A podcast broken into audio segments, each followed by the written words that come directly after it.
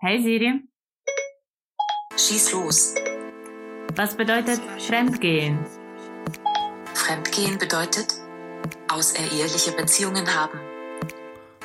Okay, also nicht bei Frieden, den vollständigen Artikel, nicht dem eigenen Land oder Volk angehörend, eine andere Herkunft aufweisend, unbekannt, nicht vertraut. Und gehen bei Duden sich mit bestimmter Absicht irgendwohin begeben.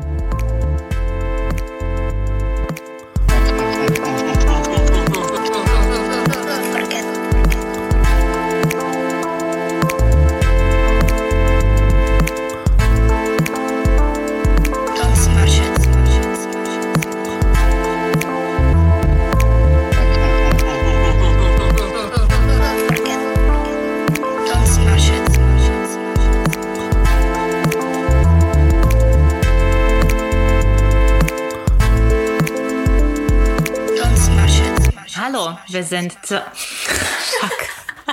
Wir können das auch so lassen. Okay, erstmal sage ich unsere Namen. Also, wir sind Maria und Maria?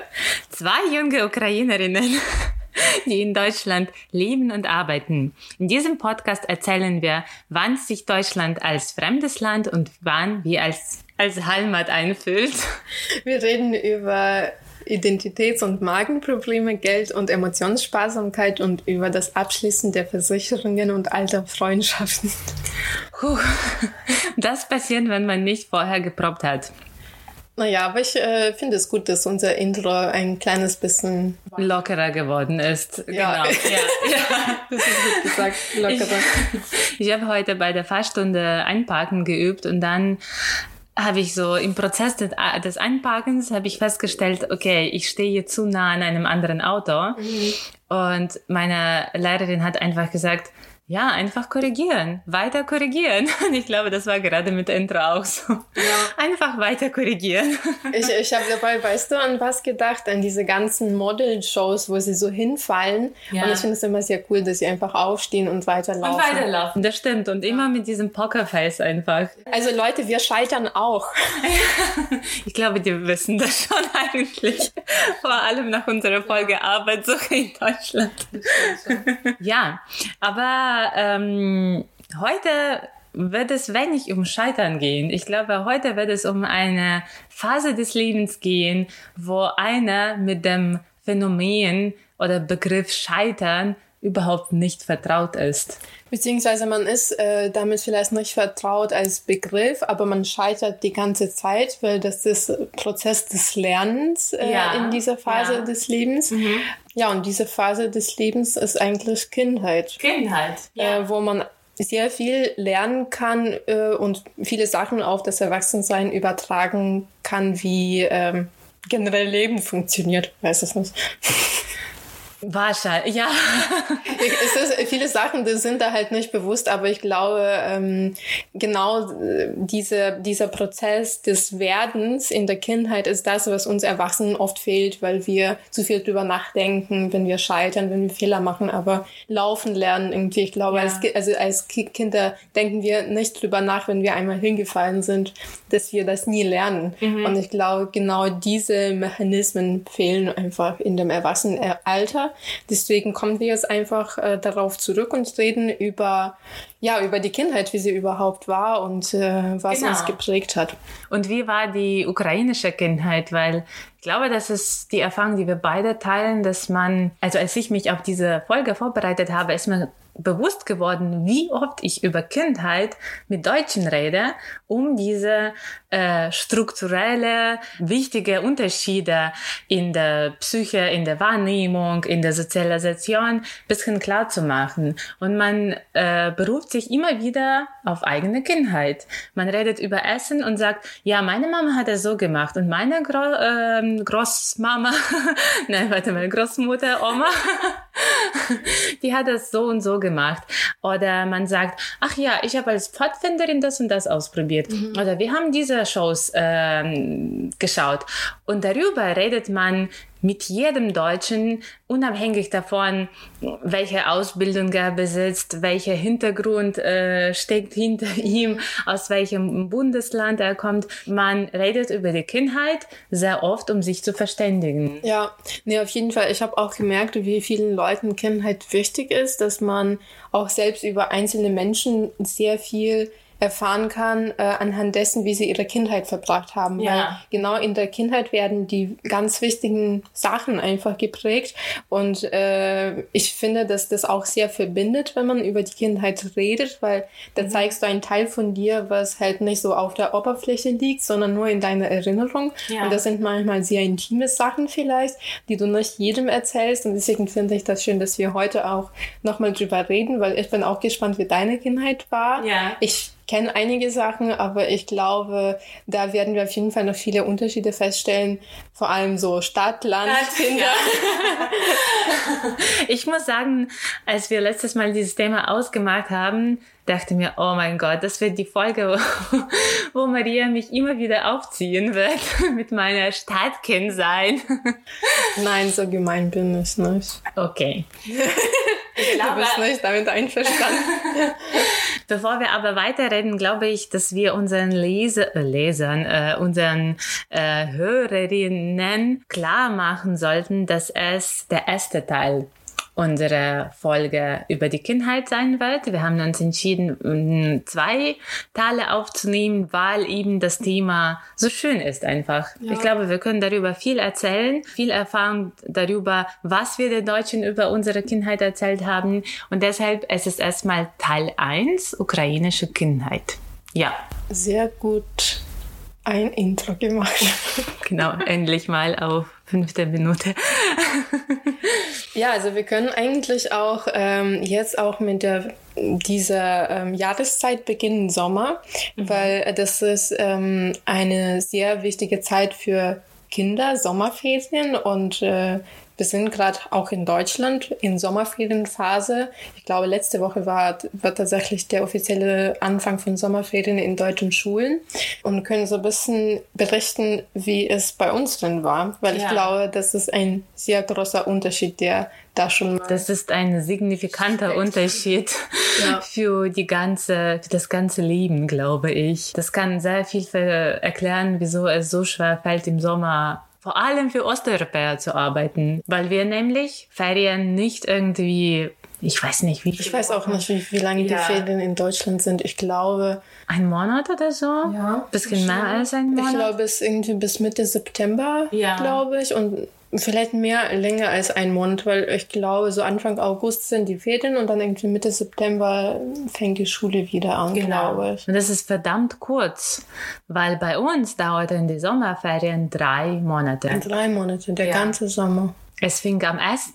Juni an, passend zum Tag der Kinder, zu, der mhm. zu dem Internationalen Tag der Kinder, weil ja, mit 1. Juni fängt alles was mit Kindheit zu tun hat. Sommer und nichts machen und einfach ja. das genießen. Und das dauerte bis 1. September an. Deshalb ist der 1. September auch immer so, keine Ahnung, melancholierfällig, melancholielastig äh, für uns, weil es wirklich so immer diesen Anfang des harten Lebens, äh, des ja. harten Lebens markierte. Ja, irgendwie, da musste man diese ganzen schönen Geschichten im Sommer, die man vielleicht in so Coming-of-Age-Romanen, äh, Jugendromanen liest, musste yeah. man hinter sich lassen und äh, den Schulranzen nehmen und äh, in die Schule gehen. Und das ist äh, in der Ukraine anders als in Deutschland, weil bei uns fängt die Schule immer am 1. September an. Und äh, ich weiß nicht, in Deutschland glaube ich, ist es dann irgendwie wochenabhängig sozusagen. Genau, ja. Ähm, und deswegen ist dieser harte Cut so mhm. schwer, ja. äh, weil man auf einmal irgendwie schon Wochen davor weiß, okay, am 1. September geht es in die Schule ja. und äh, das ist immer dieses ja, diese ganz klare Struktur, die da herrscht, ähm, hat mich schon eigentlich Anfang August äh, ziemlich traurig gemacht. Ja, und dieser 1. September, das zieht auch mit Erwachsenen mit. Auch wenn ja. man nicht mal in die Schule geht, ähm, habe ich so von meiner Mutter oder auch von Erwachsenen, sagen wir so, immer so mitgekriegt, ach, heute gehen die Kinder in die Schule und dann, egal wie alt man schon ist, ist man davon doch so irgendwie mitgenommen, weil man weiß, ah, jetzt ist der Sommer vorbei mhm. und diese Sorglosigkeit ist vorbei. Ja. Und das prägt einen für das ganze Leben. Und das wundert mich zum Beispiel, weil hier in Deutschland, weil hier wird 1. September noch nicht als Ende des Sommers angesehen. Ja, hier sind generell diese Jahreszeitenbezeichnungen ein bisschen komisch. komisch ich ja. habe auch schon oft mit Leuten darüber geredet und äh, ich denke immer in so drei Monaten Takt, weil für mich ist Sommer Ju von Juni bis Ende August und dann Herbst von September bis Ende, äh, was ist dann, November? November, genau. und dann äh, Winter, Dezember, äh, Februar. Und in ja. Deutschland ist es anders. Also die denken in diesen. Ja, die denken, also September ist hier für Deu in Deutschland noch Sommer irgendwie oder Spätsommer. Und gefühlt ist es auch so ein bisschen Spätsommer. Ah. Es ist noch warm genug, man kann noch ruhig Urlaub machen. Aber in der Ukraine war es schon Cut. Das ist schon Ende vom Gelände. genau. Und hier ist es, ja, hier ist es anders. Ja. Und ich muss sagen, für mich war es auch manchmal komisch, äh, als ich meinen Urlaub geplant habe, äh, oder wenn ich meinen Urlaub geplant habe, äh, im Sommer Urlaub zu machen, äh, nicht im Sommer, im September Urlaub ja, zu machen. Ja. Weil in meinem Kopf war es okay, September arbeiten, das war so krass in mir, in meinem Kopf präsent, dass ich jetzt mhm. da, äh, ist es gar keine Frage, da Urlaub zu machen. Ja, Und dann irgendwann musste ich mich ein bisschen umstrukturieren, irgendwie musste das neu lernen, dass eigentlich September auch mhm. Urlaubszeit sein kann mhm. und es ist immer noch warm. Aber irgendwie, ich weiß nicht, ich glaube in der Ukraine äh, auch so ähnlich wie mit diesen, das sind nicht die Aberglauben, sondern wie heißen diese Dinge? Bauerregeln oder so, weißt du? Kennst ah, du das? Yeah. Quasi, wenn man nach so bestimmten Zeichen in der Natur ah, sucht, um yeah, Wetter yeah, vorherzusagen. Mhm, mhm, und so ist es halt ähnlich mit den Jahreszeiten. In mhm. der Ukraine ist es halt ganz klar und Klimawandel findet statt, aber in der Ukraine denkt man nicht drüber nach, dass vielleicht Sommer doch vielleicht jetzt später anfängt, anfängt dass ja. sich Sachen ändern. Äh, und deswegen äh, war es für mich auch so ein bisschen ungewöhnlich, mhm. dass dann im Kopf auch ein bisschen ja, irgendwie anders äh, zu überlegen. Und mhm. äh, aber das klappt natürlich. Sobald man anfängt, ist es eigentlich kein Problem. Sag mal, wie war es bei dir? Also ich, ich weiß, dass du aus einem Dorf kommst.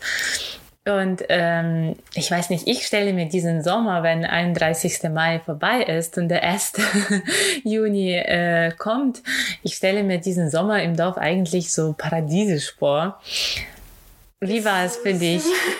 es ist auch ein bisschen wie ein Paradies, aber ich muss auch sagen, bei uns in der Schule äh, hatten wir Sommerferien schon ab dem 1. Juni, aber wir mussten noch zwei Wochen sowas wie Schulpraktikum machen. Ah, ich ja. weiß nicht, ob es bei euch sowas gab. Das manchmal, manchmal. Aber wir mussten das immer quasi von mhm. den fünften, fünften bis zu der elften Klasse mussten wir quasi, das war so wie Ferienlager in der Schule. Mhm. Es war, es war kein Ferienlager, wir mussten da schuften, wir mussten mussten unser Klassenzimmer renovieren. Wir mussten irgendwie diese Blumenbeete draußen irgendwie in Ordnung bringen.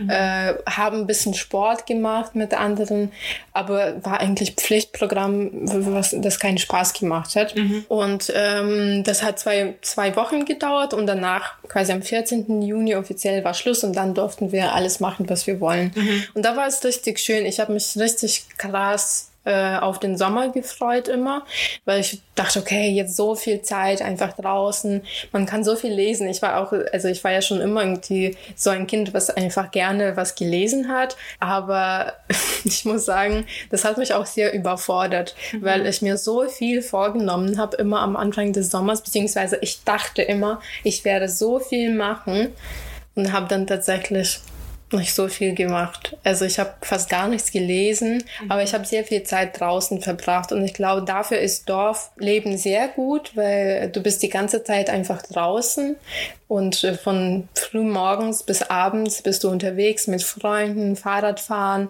keine Ahnung, im Wald spazieren gehen, mhm. ähm, aus Sand irgendwelche komische Sachen bauen und mhm. ähm, ich glaube, das habe ich dann letztendlich nicht bereut, dass ich nichts gelesen habe, weil sonst hätte ich den Sommer einfach zu Hause, in, also in den Innenräumen verbracht. Sondern ich war einfach draußen und habe irgendwie Freundschaften geknüpft, äh, weil bei uns ganz wichtig war, dass äh, im Sommer zum Beispiel so Stadtkinder ja. zu ihren Omas äh, gekommen sind. Und das war ganz lustig, weil das waren so Einzel, also man hat die immer gekannt, es waren nicht so viele. Und dann haben alle versucht, sich so mit denen anzufreunden, weil die mhm. viel cooler waren und irgendwie konnten viel mehr Sachen berichten, wie es so in der Stadt ist, äh, also in der Großstadt und äh, haben viel cooler ausgeschaut, äh, so mit ihren Klamotten, mit ihren ganzen Devices, die sie besaßen. Ähm, und deswegen war jeder Sommer eigentlich so ein bisschen ja, so ein bisschen erforschen, was es so gibt und äh, mhm. neue Wege ausprobieren. Ich glaube, nach jedem Sommer wurde man immer ein bisschen erwachsener. Ja, es gibt so diesen schönen russischen Spruch, das ist ein Zitat aus einem beziehungsweise nicht Spruch, sondern es ist ein Zitat aus einem Lied, aber mittlerweile ist es eigentlich zu einem Spruch geworden. Лето – это маленькая жизнь, mhm. der Sommer ist ein kleines Leben. Ja. Und ich glaube, also für mich gilt es bis jetzt. Mhm. Und man will immer, man hat diese, dieses Anstreben, jeden Sommer eine einzigartige Erfahrung zu mhm. machen. Oder beziehungsweise vielleicht macht man auch etwas, was man auch im Winter macht.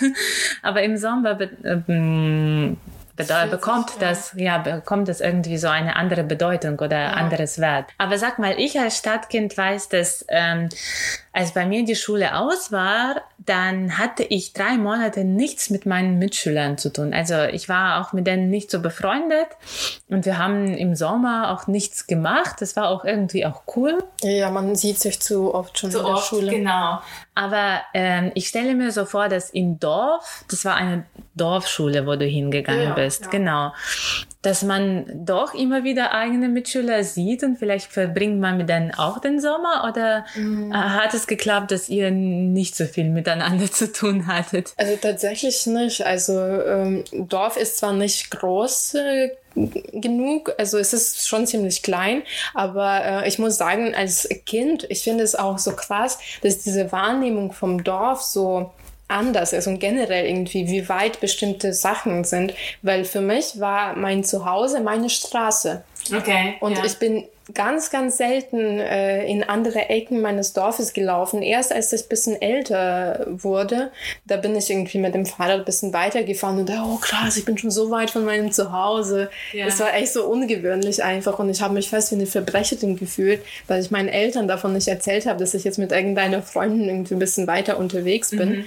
Und äh, ich habe tatsächlich dann nur mit Leuten von meiner Straße zu tun gehabt und meine Mitschüler äh, haben ich glaube, keiner davon hat in meiner Straße gewohnt. Mhm. Und es waren schon irgendwie in meiner Straße Leute von meiner Schule, die älter waren oder ein bisschen jünger, mhm. aber nicht unbedingt Leute von meiner Klasse. Und deswegen habe ich meine Mitschüler erst dann in der Schule wieder gesehen, was gut war. Also ich mhm. habe tatsächlich ähm, nicht die beste Beziehung zu meinen Mitschülern gehabt in der Schule. Mhm.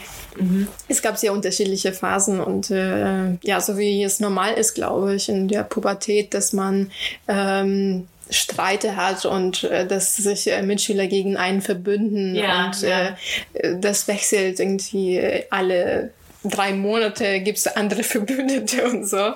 Äh, deswegen war ich froh, dass ich einfach diesen Sommer mit meinen, mit meinen Freunden verbringen kann. Und tatsächlich meine beste Freundin war meine Nachbarin. Die hatte mit mir im gleichen Innenhof quasi, die, hatten, die haben den gleichen Innenhof geteilt. Wir haben in so einem Reihenhaus gewohnt, mhm. wo fünf Wohnungen drin, drin waren. Und ähm, genau, meine beste Freundin war diejenige, die tatsächlich auch in, im gleichen Innenhof einfach die ganze Zeit da war. Deswegen, ja, das ist so ein bisschen äh, Anschluss auch an, Das ist Anschluss auch ein bisschen an die letzte Folge, wo wir gesagt haben, irgendwie, dass dieses Setting irgendwie so Deutschlandaufenthalt oder Schule yeah, irgendwie yeah. sowas bringt Leute zusammen und wir hatten tatsächlich irgendwie keine Wahl, aber wir waren trotzdem sehr gut befreundet.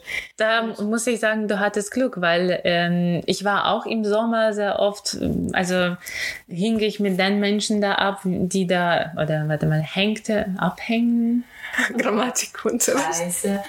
Ähm, also du ich habe, ja, ich, ich weiß nicht. Maria, du musst dir ein anderes Wort aussuchen. Äh, ich habe äh, die Zeit mit den Kindern verbracht, die auch in meinem Hof zu finden waren. Ja? Okay. Ähm, aber ich muss sagen, keine, keiner oder keiner von denen ist bis jetzt meine Freundin geblieben. Oder vielleicht waren wir so über ein paar Jahre befreundet, aber ich habe die auch nicht als beste Freundin bezeichnet okay. oder so. Und dann später äh, als ich zum Beispiel Pfadfinderin wurde und dann später hat sich herausgestellt, dass wir eigentlich auch ganz andere Interessen haben. Und auch wenn ich jetzt äh, in die Ukraine komme und dann begegne ich diesen Mädchen, also das sind meistens Mädels, dann verstehe ich, dass wir ganz andere Lebenswege äh, mhm. gegangen sind. Also die sind ja. gute Lebenswege auch gegangen, aber wir haben ganz andere Interessen. Ja, meine beste Freundin aus meinem Innenhof ist auch nicht mehr meine beste Freundin. Okay, okay. Also äh, auch andere Gründe, weil die ist irgendwie im Dorf geblieben und ist verheiratet und hat Kinder und äh, ist halt dann auch okay so. Mhm. Und wir haben dann irgendwann einfach festgestellt, dass wir auch nicht mehr so ja nicht mehr so viele Interessen haben und ich glaube, oft ist die Bereitschaft einfach nicht da, weil ich glaube, wenn man sehr viel Zeit miteinander verbringt und sehr viel miteinander teilt und im Sommer ist es halt sehr intensiv, weil man hockt aufeinander so ja. buchstäblich irgendwie zwölf Stunden am Tag mindestens, mhm. äh, dann hast du natürlich einfach ein sehr intensives Verhältnis und ähm, als ich dann zum Beispiel nach, zum Studium gegangen bin und dann irgendwann nach Deutschland, dann hat es sich so langsam, die, diese Freundschaft hat sich so ein bisschen aufgelöst und dann kam es von ihr, dass sie meinte, wir haben nichts mehr zu reden und mhm. äh, das habe ich dann akzeptiert und ich glaube, das ist oft so, dass man dann einfach so unterschiedliche Wege geht, weil ja. man merkt, okay, diese, dieser Kontext ist nicht mehr da ja. und die Bereitschaft auch nicht und das ist quasi ein ziemlich klares Ende, glaube ich, mhm.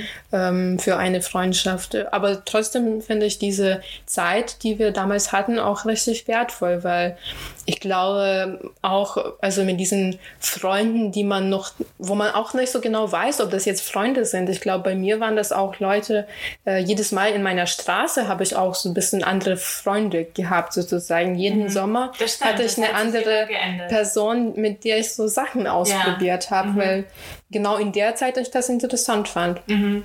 Was waren das eigentlich für dich so für Beschäftigungen? Weil, also wir haben schon über mein Paradies, äh, äh, meine Paradieszeit im Sommer äh, im Dorf geredet, aber wie war es denn bei dir? Also warst du dann auch im Dorf bei deinen äh, Verwandten, äh, Großeltern oder warst du eher in der Stadt die ganze Zeit?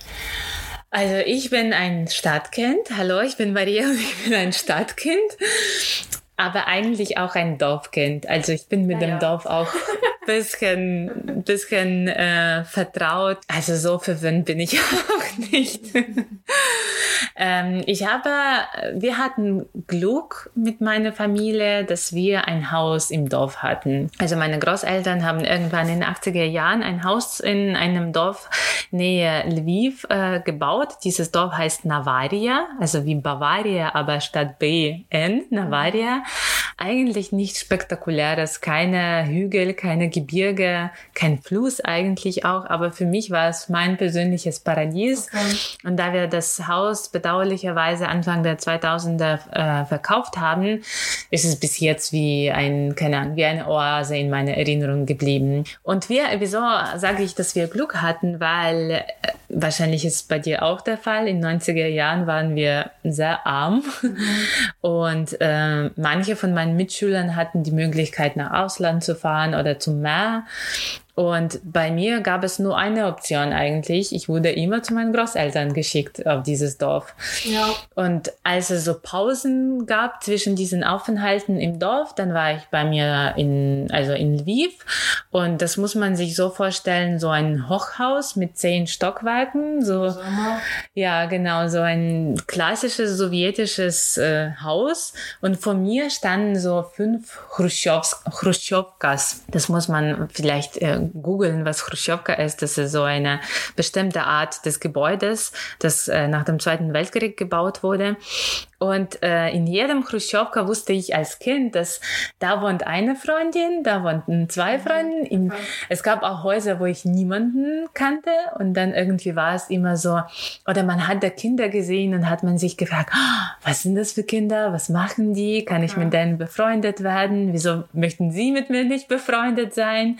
Ich muss sagen, dass ich habe so immer so stravanziert zwischen diesen Häusern und ähm, genau, entweder habe ich im Dorf die Zeit verbracht oder da in diesen Innenhöfen. Waren da auch in diesem Dorf, wo deine Großeltern waren, auch andere Kinder, die so. Da waren andere Kinder auch und ich glaube, ich habe dir schon diese Geschichte erzählt. Meine Oma war ein bisschen mit Idee von unserer eigenen, von der, äh, wie sagt man das? Adeligkeit oder Edel, Edel unserer Familie besessen. Mhm. Also die zumindest hat sie behauptet, dass wir als Vorfahren irgendwie eine adelige Familie haben. Okay.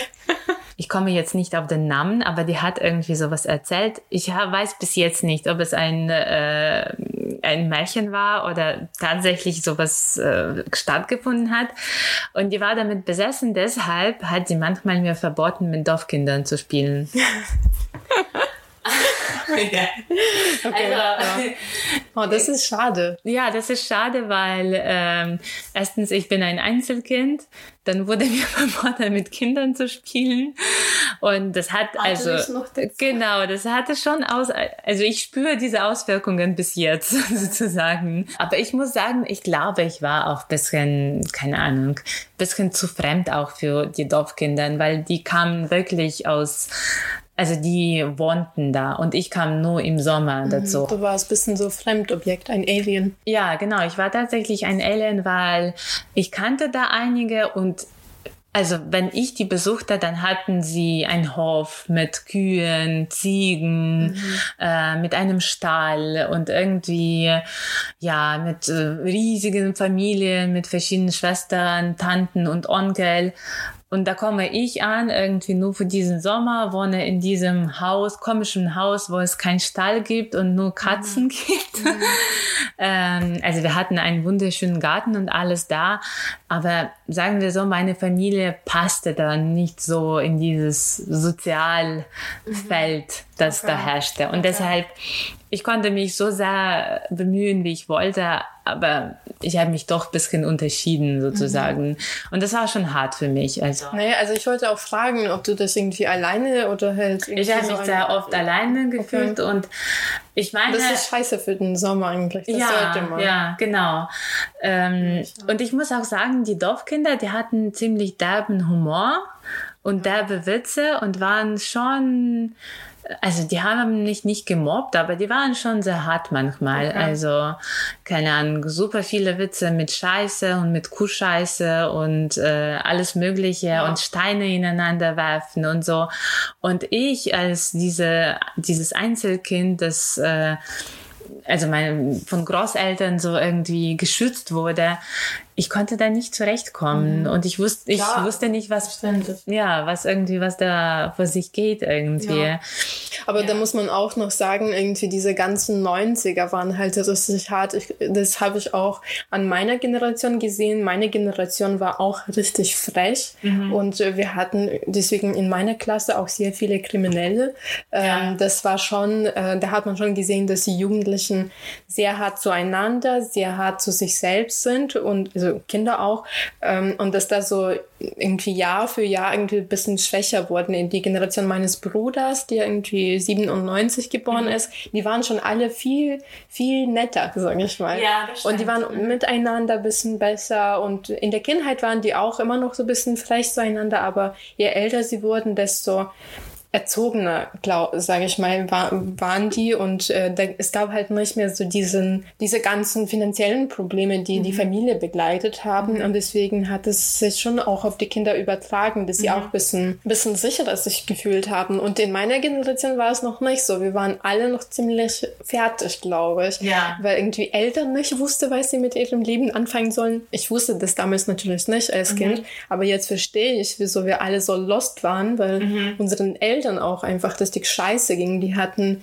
kein Geld und man hatte keine Ahnung. Wenn ich an meinen Sommer denke, das war Paradieszeit, aber ich denke mir, ich habe im Sommer nur einmal die Möglichkeit gehabt, ein Eis zu essen. Mhm. Meine Eltern, das okay. hat 50 Kopecken gekostet, das ja. ist nicht viel. Ja. Ähm, aber meine Eltern haben mir nur einmal, höchstens zweimal äh, das irgendwie leisten können, ein Eis zu kaufen. Ja, ja. Und wenn du sowas als Kind hast, wo du merkst, okay, also du bist einfach ähm, sehr eingeschränkt in deinem Leben, in deinen Möglichkeiten, dann versuchst du das irgendwie, diese Energie irgendwie auszuleben. Das ist oft einfach eine ziemlich wilde, ähm, negative Energie gewesen, Voll. die an andere Kinder gerichtet war. Voll. Und es war irgendwie dieses Dorf, wo du, du hast keinen Freizeitpark, du hast nicht mal einen Park einfach. Ja. Da, wo wir gespielt haben, das waren die nicht gebauten, nicht zu, äh, zu Ende gebauten Gebäuden, ja, äh, weil es waren 90er und ähm, jetzt verstehe ich, dass die so leer standen, weil den Menschen Geld ausgegangen ist und die konnten das nicht bis zu Ende also bringen, äh, dieses, diesen Bau zu Ende bringen. Und das war unser unser Spielplatz. Mhm. Und wie du sagtest, Kinder, äh, die Eltern waren mit sich selbst beschäftigt. Ich habe meine Eltern im Sommer fast nie gesehen. Die haben gearbeitet in der Stadt. Ich war den Großeltern überlassen und meine Großeltern, die waren auch nicht so, die, die waren, die sind eigentlich Lehrer, aber ich muss sagen, ja, mit mir haben die nichts gemacht. Ja, die haben ja mit Kindern in der Schule genug genau, zu tun, wieso ja. müssen sie noch auf dich aufpassen? Genau, die haben mir Essen gegeben und das war's. Und deshalb war man total lost. Man war ja. irgendwie sich selbst geliefert, diesen scheiß Dorfkindern. Ja. Und äh, es war hart, ja. ja. Aber wenn ich jetzt irgendwie an diese Zeit denke, ich schätze das auch irgendwie, weil ich denke mir, ich bin dadurch auch, ich habe vieles in meinem Leben deswegen ausprobiert, weil meine Eltern eigentlich nicht so viel Kontrolle über mich hatten. Ich, mhm. ich weiß nicht natürlich, wie heute die Eltern drauf sind, jeder ist unterschiedlich, aber ich habe doch das Gefühl, dass Eltern doch mehr so auf Kinder aufpassen und äh, Kinder sind in ganz unterschiedlichen, bei ganz unterschiedlichen Aktivitäten beschäftigt und machen das und das. Und damals musste ich mir selbst eine Beschäftigung mhm. suchen und keine Ahnung, wir haben auch in so verlassenen Gebäuden gespielt, irgendwie verlassene Einkaufszentren, wo die Junkies vom Dorf abgehangen sind, äh, wo irgendwelche Spritzen rumlagen, weil die sich Heroin gespritzt haben. Wir ja. haben als Kinder das natürlich nicht ausprobiert, ja. aber wir wussten immer, okay, hier sind die und dann waren wir in irgendwelchen Gärten, haben Äpfel geklaut, weil mhm. wir zu Hause keine hatten oder ich weiß noch, dass ich am Ende meines äh, Gartens oder halt ja so Garten, ähm, dass wir auch immer so Häuser gebaut haben aus Stimmt. irgendwelchen so Halabudas. Mhm. Du kennst mhm. das wahrscheinlich. Einfach aus allen möglichen Objekten, die so rumlagen, einfach ein Haus basteln und da eine Küche und keine Ahnung quasi eine Couch, die einfach nur eine Bank war und haben da Essen gekocht. Ja. Und so habe ich eigentlich fast den ganzen Tag verbracht. Und ich glaube, dadurch ist, also da ist tatsächlich die Kreativität von Kindern wurde sehr gefördert und vielleicht kam sie erst jetzt so zurück, wo man festgestellt hat, es gab so viel einfach, was man machen durfte und dass man einfach irgendwo hingegangen ist in die Welt ja. und wurde natürlich oft gemobbt, geschlagen ja, und so weiter, äh, angeschrien. Äh, also ich habe echt keine glückliche Kindheit gehabt, muss ich sagen, weil mhm. ich war ein sehr schüchternes Kind und wurde auch selbst als Dorfkind sehr oft gemobbt von anderen mhm. Kindern, weil ich mich nicht verteidigen konnte. Aber wenn ich jetzt an diese Zeit denke, ähm, ich glaube, ich hätte dieses Auslandsleben nicht ähm, verkraften können, wenn ich diese Dorfkindheit nicht gehabt hätte. Ja, oder ich weiß auch, dass ich als Einzelkind irgendwie das gewohnt auch bin, irgendwie alleine einfach. Ja, ja, Irgendwie, ist okay. das ja, ist okay, ja. Du, äh, wenn ich so an einen Sommertag im Dorf oder in der Stadt eines Kindes, eines 90er Jahre Kindes denke, denke ich mir, okay, jetzt verabredet man sich und man hat dafür alle Möglichkeiten eigentlich, mhm. einander anzurufen, einem zu schreiben. Ich weiß nicht, ich, ich konnte mir jetzt nicht vorstellen, wie das ohne das alles geht. Aber wie verabredet man sich als Kind? Wie kommt man zu dieser Gesellschaft? Ich weiß nicht, also wie war das in einem Dorf? Kommt man an, der, an das Tor vom Gebäude und ruft man einen? Ja, das äh. zum Teil. Mhm. Äh, ich war als Kind, äh, bin ich sehr oft aufgestanden am Morgen und ich hatte hatte auch so einen Nachbar, den ich richtig gerne mochte. Also das war auch quasi der äh, Bruder von meiner besten Freundin, von mhm. meiner Nachbarin. Und der war schon älter und hat sehr lange geschlafen. Und ich habe es einfach nicht gecheckt, wieso man im Sommer so lange schläft, weil das ist um 8 Uhr schon so schön. Ja. Und deswegen habe ich immer so Runden gedreht um die Häuser und ja. habe gewartet, bis andere Kinder, die älter waren, endlich ja. mal aufwachen und mit mir spielen. Also man musste schon einfach dieses Flanieren, was man in Großstadt normalerweise hat, das habe ich durch meine Straße schon irgendwie ein paar Kilometer am Morgen hin und zurück. Also man musste schon einfach rausgehen. Mhm. Oder äh, es gab natürlich Kinder, die einfach zu dir gekommen sind und haben es dir gerufen oder du hast es gemacht. Aber normalerweise, also es gab keine Verabredung. Man hat irgendwie so unbewusst, war man einfach auf der Straße und hat dann mhm. andere Kinder getroffen. Weil manchmal habe ich zum Beispiel Angst gehabt, zu anderen Kindern nach Hause zu gehen, weil da Eltern waren und irgendwie. Okay. Ich habe das trotzdem gemacht, aber das ja. war jedes Mal so eine Herausforderung, da jetzt mhm. zu klopfen und zu sagen, oh, ist die und die da und ja, ja, wir wollten spielen und weil man wusste, okay, man weiß jetzt nicht, wie die Eltern drauf sind mhm. und vielleicht muss das Kind jetzt das Haus aufräumen oder so. Mhm. Aber das war eigentlich, es hat immer irgendwie gut geklappt. Äh, das Einzige, ich habe eine Geschichte, die mir immer noch so ein bisschen leid tut, die hatten, also diese Geschichte hat mich beleidigt, sage ich mal. Ähm, wir hatten bei uns im Dorf äh, auch so ein Mädchen jeden Sommer, die aus der Stadt kam. Das war keine Großstadt, eher eine Kleinstadt, aber ihre Eltern waren ziemlich reich und alle wussten, okay, also die ist cool und war so ein bisschen, so ein bisschen wie heute diese ganzen Skater-Kids, also schon ah, okay. die eine, cool die cool ist, ja. die hatte ein cooles Fahrrad und alle wollten mit ihr befreundet sein und ähm, ich wusste, okay, also an sie komme ich nie ran. Dann irgendwie haben wir uns an einem Tag angefreundet und wir sind paar Stunden lang einfach sind wir Fahrrad gefahren und es war so cool, weil wir haben wirklich das ganze Dorf rum irgendwie äh, also um irgendwie, also sind äh, da umgeradelt und ähm, dann meinte sie aber, okay, also jetzt Mittagszeit und äh, ich wusste auch Mittagszeit, ich muss nach Hause, sonst würde meine Mama schimpfen und äh, irgendwie so um zwei Uhr gibt Suppe zu Hause mhm. und da muss man auf jeden Fall dabei sein. Ja. Mhm. Äh, ich weiß nicht, ob es bei dir so ähnlich, ähnlich war, aber bei uns war es ziemlich streng sozusagen. Mhm. Man konnte den ganzen Tag unterwegs sein, aber sobald Essen auf dem Tisch ist, muss man zu Hause sein. Mhm. Danach kannst du machen, was du willst. Und dann haben wir uns verabschiedet und sie meinte, okay, wir gehen jetzt eine anderthalb Stunde essen und dann treffen wir uns wieder an diesem Ort, wo wir uns verabschiedet haben. Und äh, sie ist nie gekommen. Und weißt du bis jetzt nicht, wieso sie ge Nein. nicht gekommen Nein. ist? Nein, weil, ähm, ja, ich weiß nicht. Also sie, sie war auch später irgendwie in unserem Dorf. Also ich, ich habe sie schon auch gesehen, aber sie hat mich nicht mehr erkannt sozusagen. Sie hat so gemacht, als hätte sie mich, als würde sie mich nicht kennen. Okay. Und äh, ich habe mich nicht getraut, sie zu fragen oder sie anzusprechen. Und ich habe einfach eine Stunde lang, glaube ich, da gewartet äh, auf sie. Sie ist einfach nie gekommen. Dann bin ich einfach nach Hause gefahren und habe irgendwas anderes gemacht. Aber äh, ich habe echt nie verstanden. Ich glaube, sie mochte mich einfach nicht. Und das war irgendwie genau das, das Komische, weil, weißt du, wenn man so eine schöne Zeit miteinander ja. hat mit irgendeiner Freunden denkt man, wow, das ist so cool gerade. Und dass sie wahrscheinlich das sie fand das vielleicht nicht so cool oder anstrengend. Das hat mich als Kind damals so richtig krass ins Gesicht so geschlagen, ja, als Tatsache, ja. dass es sowas gibt. Ich glaube, es war das erste Mal, wo ich dachte, okay, also nicht immer, wenn man coole Zeit miteinander hat, irgendwie mag man sich. Mag man sich. Jetzt war die Vorbereitung auf Deutschland. Ja, ja also, aber das war quasi fast das einzige Mal, wo so eine Verabredung nicht funktioniert hat. Also es ist ohne Handy eigentlich ziemlich alles ziemlich gut geklappt und das ist das, was wir auch schon mal besprochen haben in einer Folge, dass man einfach in der Ukraine einfach vorbeischauen kann. Ja. Mhm. Und das ist okay. Also du musst keine Verabredung haben und das ist okay, wenn du dann in dem Moment keine Zeit hast, dann sagst du das und die Person geht einfach. Mhm. Aber diese Scheue gibt's nicht. Ja, ich fand es auch immer.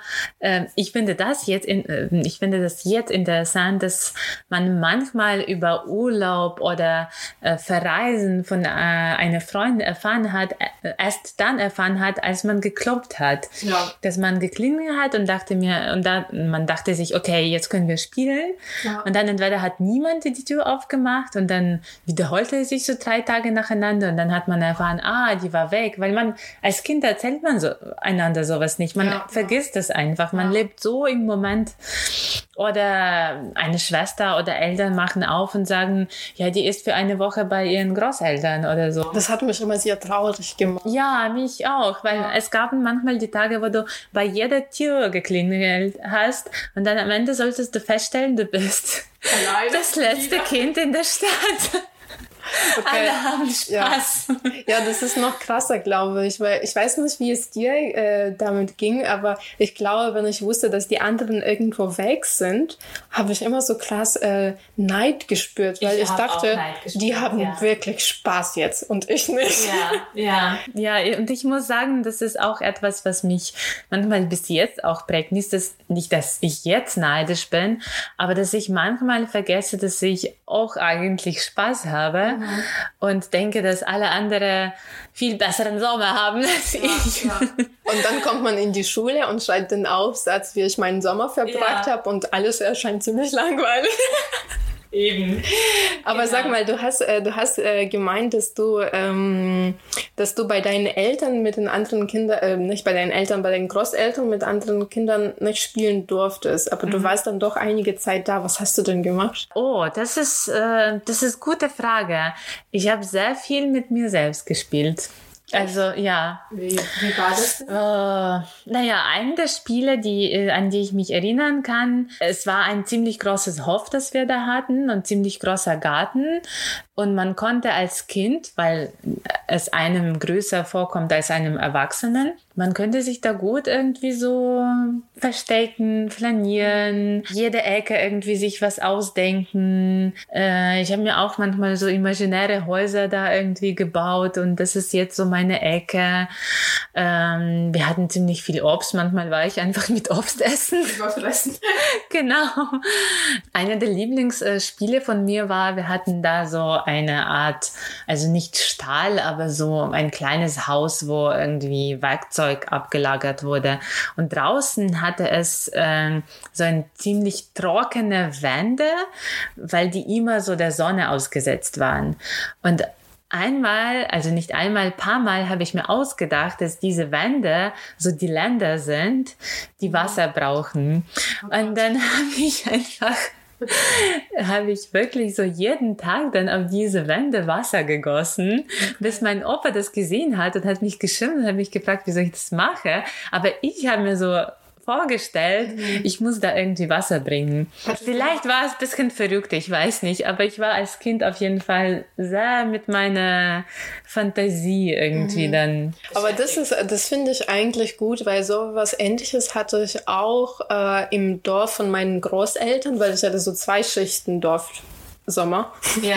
Weil ich war zum Teil in, bei mir zu Hause, also das war quasi die längste Zeit, ähm, war ich eigentlich bei mir zu Hause und manchmal wurde ich zu meinen Großeltern geschickt, aber nicht für lange, weil ich hatte so krass Heimweh immer und bei mir, ähm, bei meinen Großeltern im Dorf gab es fast gar nichts zu tun, also wirklich, also da war einfach nichts und da musste ich mich auch sehr viel mit mir beschäftigen und mit Ja. mir spielen, weil was anderes gab es einfach nicht und äh, andere Kinder waren so weit weg von, von mir, dass ich das einfach, ich konnte nicht so, so viel lange laufen im Dorf.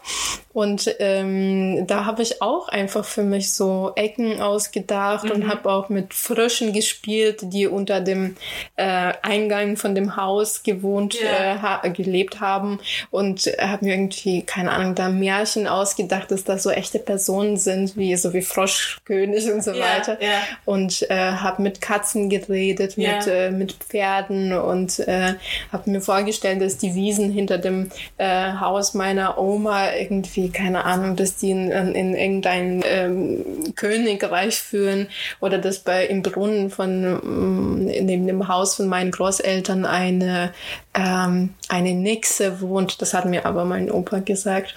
Also solche Sachen und ich muss sagen, das war fast die coolste Zeit für mich. Ja, ich bin, ich bin ehrlich gesagt auch darauf stolz, dass man so als Kind sich beschäftigen konnte, ja.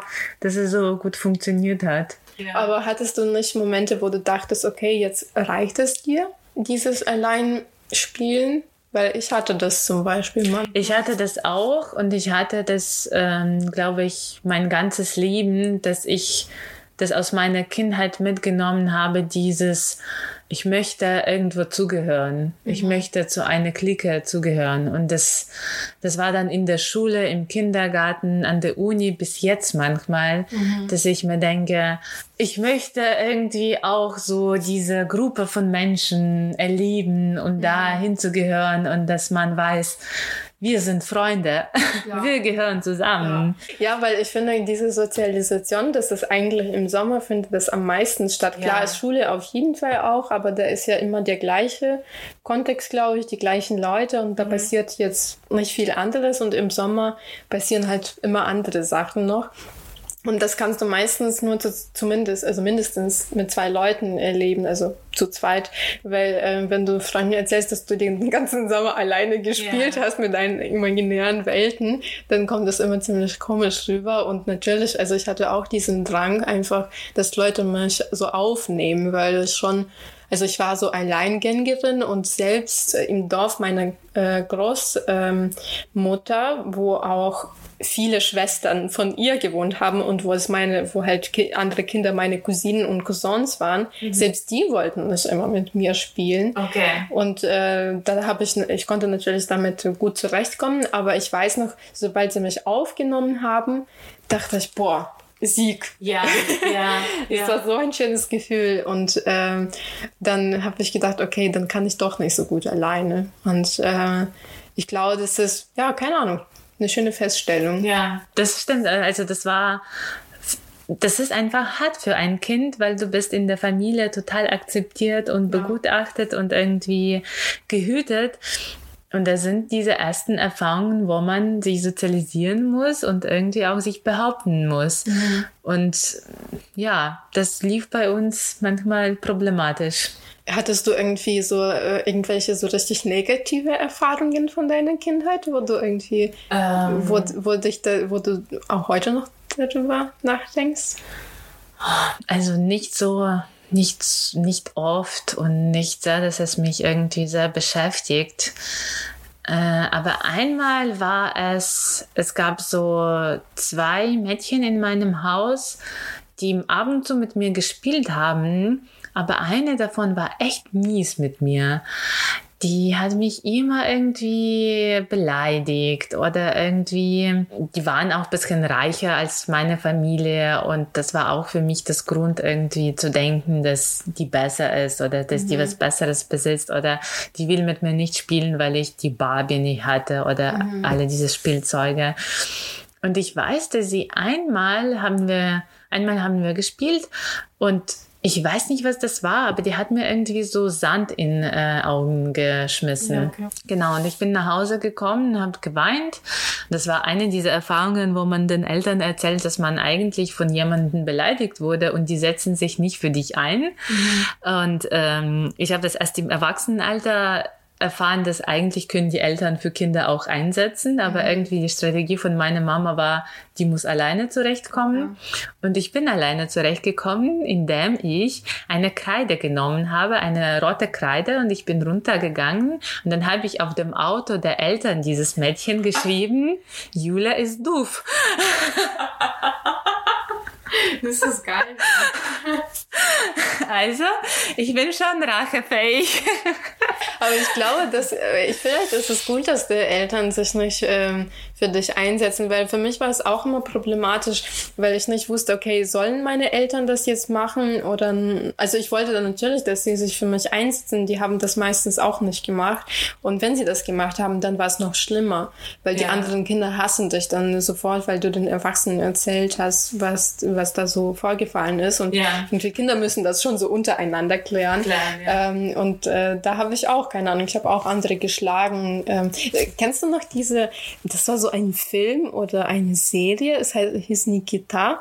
Ja, ja, über die äh, Sch Scharfschützerin oder? Ja, sowas. Also ich kann mich echt nicht so wirklich an den Inhalt erinnern. Da oder sowas. Ja, oder? und äh, weil ich, weil meine Eltern sich nicht für mich eingesetzt haben und ich immer Rache nehmen wollte, äh, habe ich alle Kinder geschlagen und deswegen hatte ich so einen Spitznamen in meiner Kindheit. Das einzige Mal, ich hatte nie im Leben einen Spitznamen, nur damals, als ich noch ziemlich Okay. klein war. Ja, Das ja. einzige, worauf ich stolz bin. Ich muss sagen, ich habe mich auch sehr oft mit ähm, solchen kriegerischen Figuren irgendwie assoziiert, wie Xana, die Ja. The Warrior oder irgendwie die Kämpferin.